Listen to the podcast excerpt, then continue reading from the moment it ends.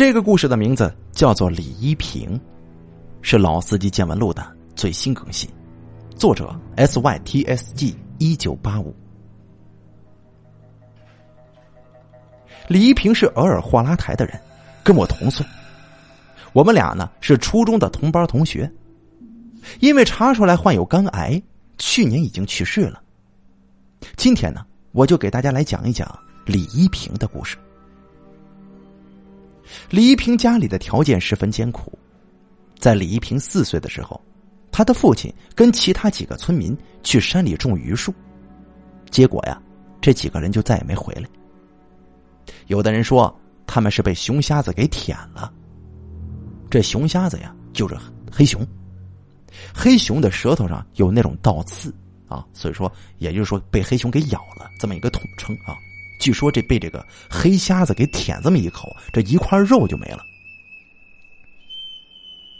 有的人说，他们是被人发现偷树，所以给抓起来了；也有人说是他们在山里迷路了；还有人说他们是抛妻弃子去南方过好日子了。但是不管怎么说啊，反正这些人呢，就是再也没回来。从此，李一平就跟母亲相依为命。但是这家里失去了主要的劳动力，他们母女俩的生活非常的拮据，这也导致李一平在初中只读了一个月的书就辍学回家了。我们念到高中的时候，李一平的母亲就给他找了婆家。虽然这年纪不到法定的结婚年龄，但是还是像模像样的给他举行了婚礼。在农村嘛，这种情况非常普遍，直到今日依旧如此。十七八、十七八岁的孩子就已经结婚生子了，等法定年龄一到再去领结婚证，这种事儿多的是。婚后的生活原本很幸福，李一平的丈夫非常能干，是干庄稼活的好把式。凭着年轻力壮，每天都是起早贪黑的干活，而且李一平的丈夫念到初中毕业。在农村呢，也算是比较能够识文断字的，比较容易能够接受新鲜事物。所以每年他们家的地里边都会种上一些五花八门的经济作物。虽然其他村民不理解，但是人家李一平跟丈夫的收入那是一路的攀升啊。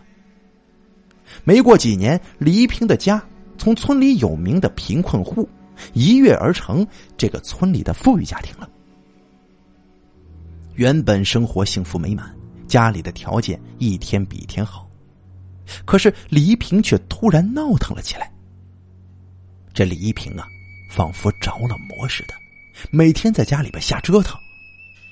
只要一停下折腾，那他肯定就是病了。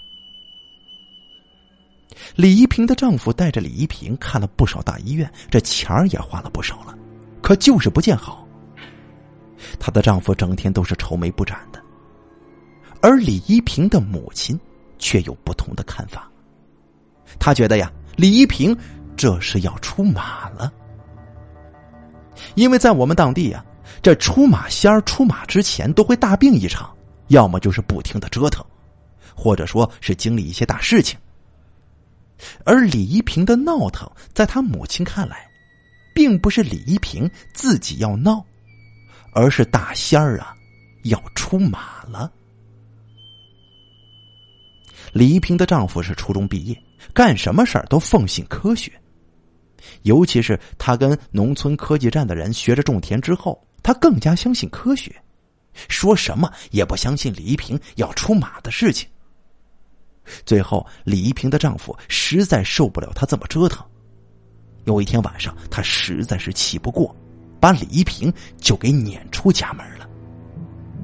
李一平，我告诉你，你啥时候不闹了，就进屋来。你要还这么闹，在外边冻死你得了。李一平的丈夫一边放着狠话，一边就把房门关上了。这要是夏天还好点啊，这可是大冬天呢。大家也知道，东北的冬天可是非常寒冷的，尤其是夜里。那零下三十多度是稀松平常啊。要是能够一直运动，那还多少好点可要是在院子里傻坐着，没几分钟，这人就会冻僵，要是一整晚都傻坐着，能把人冻成冰棍儿。而且李一平被丈夫撵出去的那天晚上，她身上只穿了一件睡衣，在院子里傻坐了一晚上。李一平的丈夫因为赌气，也就没去管她。第二天清晨，李一平的丈夫看她一直没进屋来，而且后半夜还下了雪，他也有些后悔了。万一这李一平冻坏了，可怎么办呢？于是他赶紧出去看。按理说啊，李一平早就被冻成一坨冰块了。